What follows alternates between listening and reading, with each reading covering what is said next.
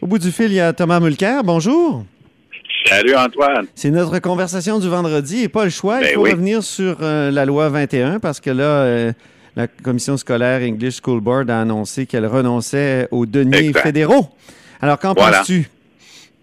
Ben, c'est, c'est un revirement assez rocambolesque quand même, parce qu'ils ont fait une demande pour avoir du financement à moins, à même ce programme de contestation judiciaire. Pour mémoire, c'est un programme qui avait été instauré par Pierre Elliott Trudeau dans la foulée de l'adoption de la Charte des droits Ben pour oui. pouvoir à des sommes pour les gens de faire valoir leurs droits et contester des lois considérées contre la nouvelle Charte. Ça a beaucoup servi Monsieur contre la loi 101, de- si je ne m'abuse. Allez, euh, absolument. Monsieur Harper avait aboli ce système de, de compensation pour les avocats pour contestation judiciaire. Et voilà que c'est revenu sous Justin Trudeau. Ce qui était loufoque cette semaine, c'est que M. Trudeau, euh, euh, Pablo Rodriguez essayaient de faire semblant, ben, nous, on n'y est pour rien, ça n'a rien à voir avec nous. Alors, c'était un peu théorique, leur truc. Parce que C'est vrai qu'il y a un côté, comité. C'est vrai qu'il y a un Ben comité oui, qui s'en vrai occupe, qu'il y a un non? comité. Tout Ouais. à fait. Mais qui était un peu théorique, c'est que c'est quand même M. Trudeau qui a recréé un comité pour donner l'argent. Alors voilà que 24 heures plus tard, la commission scolaire English Montreal dit, non, en fin de compte, on veut pas de cet argent-là à cause du climat politique. Donc les contestations vont continuer. Marlene Jennings a fait une condition de son embauche comme tutrice, parce que n'oublions pas qu'ils sont sous tutelle Ben oui, ils sont et- sous et- tutelle. par le gouvernement Legault qui savait qu'ils allaient continuer les contestations, mais on dirait qu'effectivement, avoir recours à cet argent-là, ça renvoie euh, tout en l'air. Mais de la part de M. Trudeau, il y a quand même quelque chose d'étonnant. Parce que si il veut garder la distance, ben, il n'a qu'à garder sa distance. Mais d'un autre côté, puisque ces contestations-là vont prendre des années et beaucoup de ressources pour passer à travers les tribunaux, il a un autre moyen de le faire, comme Québec peut le faire à la Cour d'appel. On peut faire ce qu'on appelle un renvoi. M. Trudeau aurait pu renvoyer ça directement à la Cour suprême, couper court à toutes ces dépenses-là, mais il a peur de payer le prix politique. Mais j'ai l'impression qu'il est en train de payer quand même le prix politique, Oui. parce que tout ça, c'était comme frapper euh, un essaim d'abeilles avec une batte de baseball. Oui, c'est ça. Mais toi qui n'aimes pas la loi 21, est-ce que tu aimerais qu'il fasse un renvoi le plus rapidement possible? Et est-ce que tu voyais ça d'un bon œil qu'il y ait de l'aide Ben, fédérale? Oh, L'aide fédérale, ça, c'est pas la question. La, la question est de savoir combien de temps ça va prendre. Parce que jusqu'à maintenant, les tribunaux ont fait preuve de beaucoup de déférence vis-à-vis du projet de loi 21, disant dans un premier cas... En fait, c'est une loi, le- Tom. Qu'est-ce que j'ai dit? As Le dit projet de loi, oui. Oui.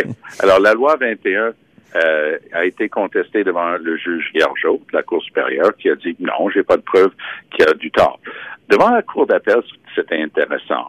La Cour d'appel a dit, avec trois juges, trois choses différentes. Il y a un juge qui a dit un- essentiellement la même chose que le juge Gargeau. Il y a une juge, la, la juge en chef euh, du Val Esther, qui a dit qu'elle suspendrait son application vu la discrimination et les torts causés. Mhm. La troisième juge qui a un peu décidé a dit oui, il y a du tort causé qui est irréversible, mais je vais faire preuve de respect pour la loi présumée de sa validité tant que ça ne peut pas être contesté sur le fond. Or, cette contestation sur le fond de la loi 21, vous aviez raison Antoine, commence à l'automne prochain. Ça va prendre au moins un an en cours supérieur entre l'audition, le jugement et ainsi de suite. Ça va ensuite prendre au moins un an devant la Cour d'appel pour l'audition, le jugement et ainsi de suite.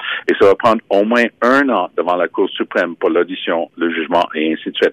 Donc, plutôt que de perdre trois ans, oui, soit le Québec peut le référer. Si le Québec est convaincu de sa loi, pas de problème. Sur le fond, ils peuvent le référer directement maintenant à, son cours d'appel, à sa cour d'appel, pardon, et sinon, le fédéral pourrait faire autant à la Cour suprême. Hmm. Mais quand même, l'impression que toutes ces affaires donnent, euh, je pense à, par exemple, l'affaire Duval-Essler, qui était euh, vraiment manifestement contre la loi 21 et qui aurait souhaité la, suspendre. Elle l'a même écrit dans son jugement, mais elle, on, sait ce qui est arrivé avec sa conférence à Lord Reading qu'elle été obligée d'annuler. Après ça, les juges de la, Cour suprême aussi, qui sont très proches de, de Lord Reading, qui contestent la loi 21 sur le fond comme organisation. Donc, ils sont un intervenant dans un, dans un procès. Puis, M. Casiraire, qui est juge à la Cour suprême, est membre de, Lord Reading. Après ça, euh, la commission scolaire euh, qui reçoit des, fonds fédéraux. Euh, tout ça, l'ensemble, le portrait nous donne l'impression que les, les, dés sont pipés contre la loi 21 dans, dans ce Il y a quelque chose de systémique qui veut la rejeter. Bon, en fait, les deux décisions que nous avons jusqu'à maintenant la maintiennent la loi 21. Oui, mais c'est juste, c'est juste une, des demandes de suspension là, temporaire, tant qu'on tant qu'on qu'on se penche pas sur le fond, c'est pas. Alors, euh, alors, il y a une option qui existe pour M. Legault et son gouvernement, c'est de décider de la question ou les questions à poser à notre plus haut tribunal c'est-à-dire la Cour d'appel du Québec, et faire un renvoi. On se souvient qu'il y avait une contestation judiciaire et donc on a fait un renvoi sur un, projet de loi qui essayait de baliser les démarches en cas de, de demande, par exemple, euh, pour une, autre consultation sur la souveraineté et ainsi de suite. C'était le mhm. projet de loi. Ça a été renvoyé à la Cour d'appel par le Québec, renvoyé à la Cour suprême. Et moi, je pense que c'est peut-être la solution la plus élégante parce que sinon, pas, on pas envie d'envoyer ta loi devant une Cour d'appel qui manifestement veut la rejeter, non? En tout cas. c'est loin d'être clair parce que pour l'instant, la Cour d'appel l'a maintenu. Oui, ben il y a deux juges qui étaient vraiment pour une suspension. Dans le fond, la juge Bélanger s'est retenue là, parce que par déférence pour les parlementaires, mais sur le fond, on sent qu'elle trouve que c'est une loi discriminatoire aussi. Mais il n'y a, rien qui empêche la Cour euh, d'appel d'avoir un banc plus large que trois juges aussi. Ah et on pourrait l'élargir et avoir vraiment une décision de fond sur la, la question primordiale qui est la validité constitutionnelle de la loi 21. En terminant, c'est le baillon, là, au moment où euh, cette entrevue est diffusée. Euh, est-ce que des baillons, ça arrive souvent en démocratie? Tu as, fait partie d'un gouvernement qui en a fait plusieurs. Que penses-tu de ce baillon-là? Est-ce qu'il est particulier? Est-ce qu'il y a quelque chose de particulier? Il y a quelque chose de particulier et M. Legault a beaucoup d'expérience, ce qui est une qualité de son leadership. Ça se voit qu'il est, par exemple, un peu impatient avec la fonction publique, avec leur manière habituelle, et c'est pour ça qu'il a donné un peu l'encouragement à ses ministres de pousser leur dossier, de ne pas se laisser retenir par la fonction publique. Et ça, c'est correct parce que ça démontre l'expérience et un désir réel d'amener le changement qu'il a promis. Je trouve ça largement admirable. Mais parfois, on a le défaut de nos qualités. Donc, cet empressement de M. Legault, parce qu'il sait combien d'embûches et délais qui peuvent exister dans le système, lui donne aussi envie de brusquer l'Assemblée nationale. Or, il y a une différence fondamentale entre la fonction publique et les élus.